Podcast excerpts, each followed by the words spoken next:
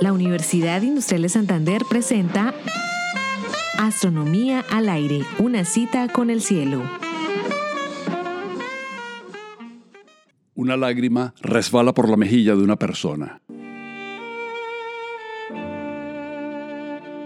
Cae en una taza de café.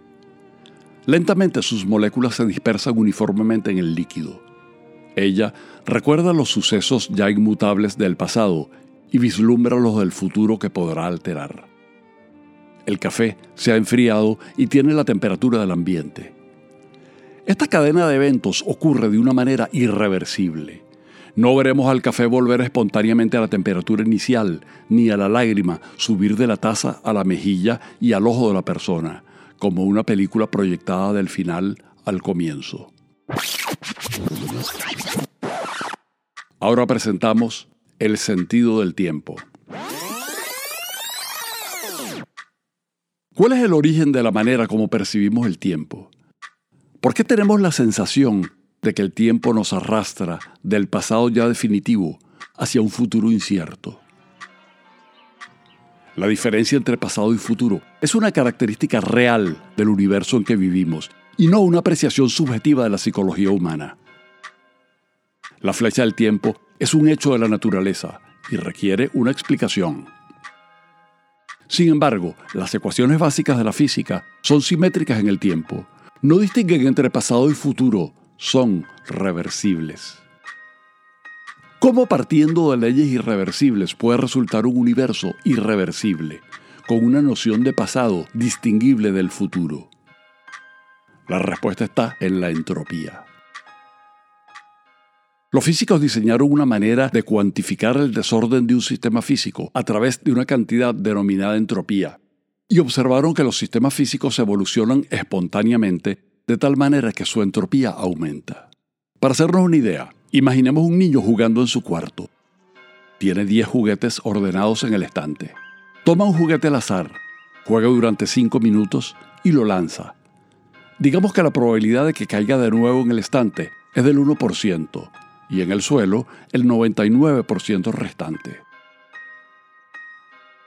La pregunta es, ¿cuánto tiempo pasará para que la habitación pase del orden al desorden total, con todos los juguetes en el piso?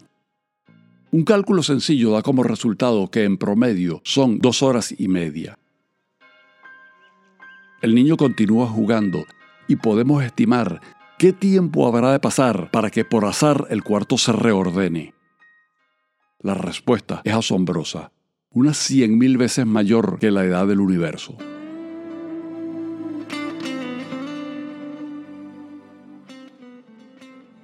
La tendencia del desorden en el cuarto ocurre porque las probabilidades la favorecen.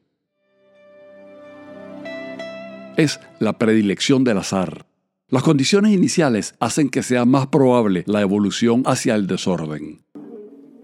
Nuestra noción de transcurrir del tiempo del pasado hacia el futuro está anclado en las probabilidades, en el aumento de la entropía y no en las ecuaciones fundamentales de la física. Hay una pequeñísima probabilidad de que por azar la taza de café se caliente espontáneamente y las moléculas de la lágrima se junten y suba de nuevo al ojo que la derramó. El crecimiento de la entropía es responsable de la distinción entre el pasado y el futuro. Al igual que la habitación del bebé, nuestro universo se está desordenando continuamente.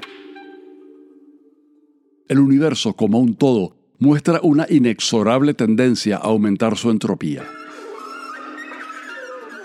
En una lágrima que cae en el café, en cada estrella que brilla, en cada supernova que explota o en cada par de agujeros negros que se funden emitiendo ondas gravitacionales al espacio. Luego de unos 14 mil millones de años, nuestro universo continúa desordenándose, porque, al igual que la habitación del niño, sus condiciones iniciales eran muy ordenadas, aunque no sepamos aún por qué el Big Bang produjo un universo tan excepcionalmente ordenado.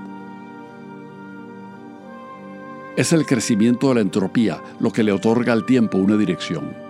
En un universo totalmente desordenado y con una entropía máxima, no existiría un sentido preferencial del tiempo, pero tampoco habría nadie para constatarlo.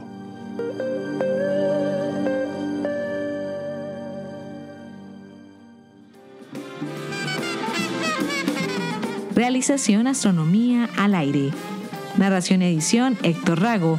Grabación Jairo Campillo, equipo Radio Telewis Comunicaciones. Twitter, arroba astro al aire.